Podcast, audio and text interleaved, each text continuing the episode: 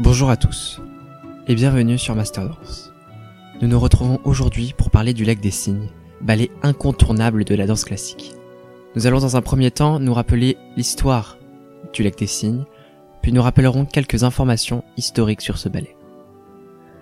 L'histoire du lac des cygnes comporte trois personnages principaux, le prince Siegfried, la princesse Odette et le méchant sorcier von Rothbart. Le prince Siegfried atteint sa majorité et un bal est organisé le lendemain pour fêter son anniversaire. Mais surtout, car sa mère veut qu'il trouve sa femme.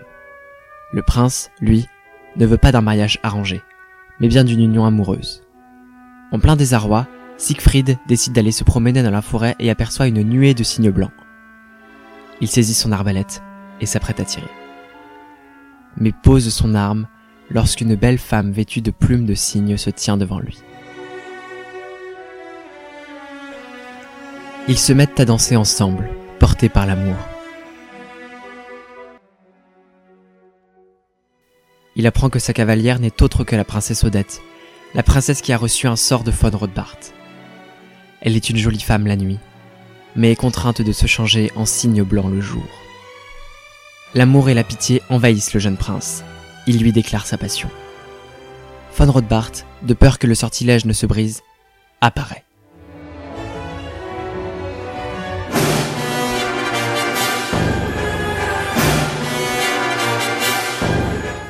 Siegfried saisit son arbalète, mais Odette le retient. Elle sera condamnée à jamais si le sorcier meurt avant que le sort ne soit rompu. Il n'y a qu'une seule solution.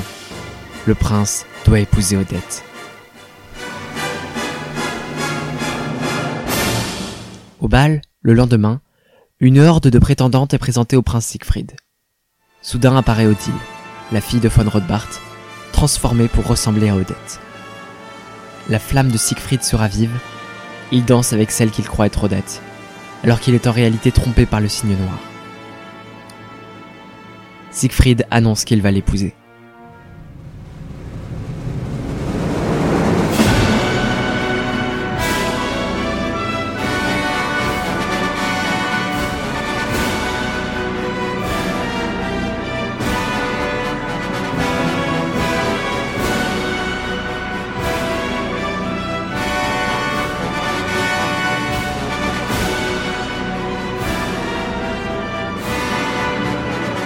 Au moment des noces, Odette apparaît. Conscient de sa méprise, Siegfried court vers le lac des cygnes.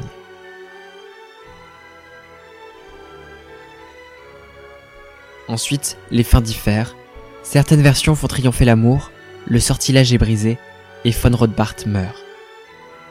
Dans d'autres versions, le prince implore le pardon d'Odette, mais c'est trop tard. Elle meurt. Les eaux du lac des cygnes engloutissent les deux amants, et ils meurent ensemble.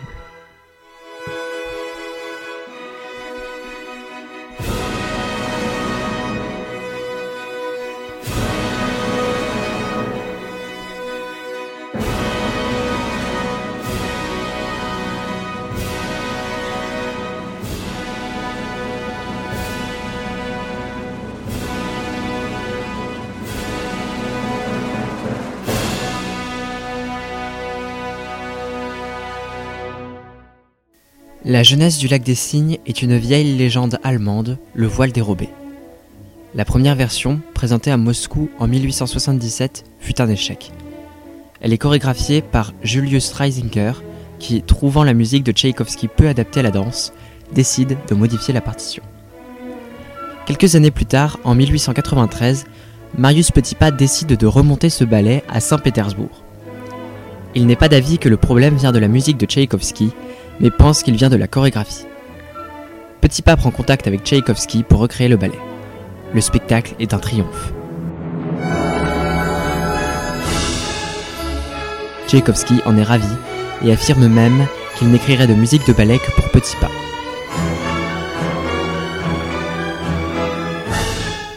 Petit Pas est d'ailleurs aussi à l'origine d'une importante tradition qui veut que ce soit la même danseuse qui interprète Odette et Odile.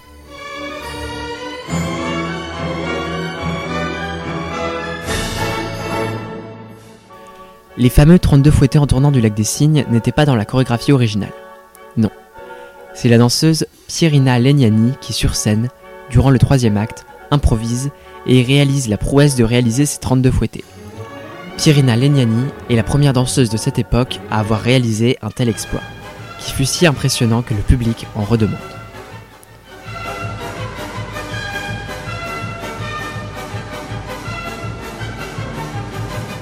Le lac des Cygnes arrive à Paris avec la compagnie des ballets russes.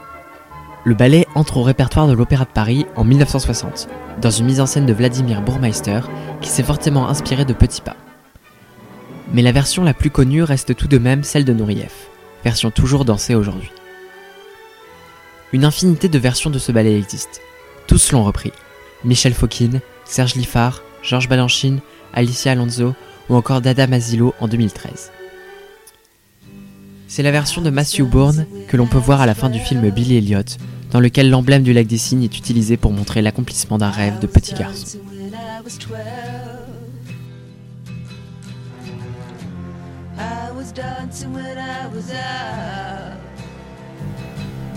Voilà. Maintenant, vous savez tout sur le lac des cygnes. N'hésitez pas à réécouter nos podcasts sur Spotify, Deezer, Apple Podcasts ou encore TuneIn. En espérant que vous apprécierez ce ballet, emblématique de la danse classique, et qu'il vous fera vous sentir aussi léger que le cygne, symbole d'élégance, de puissance et de pureté.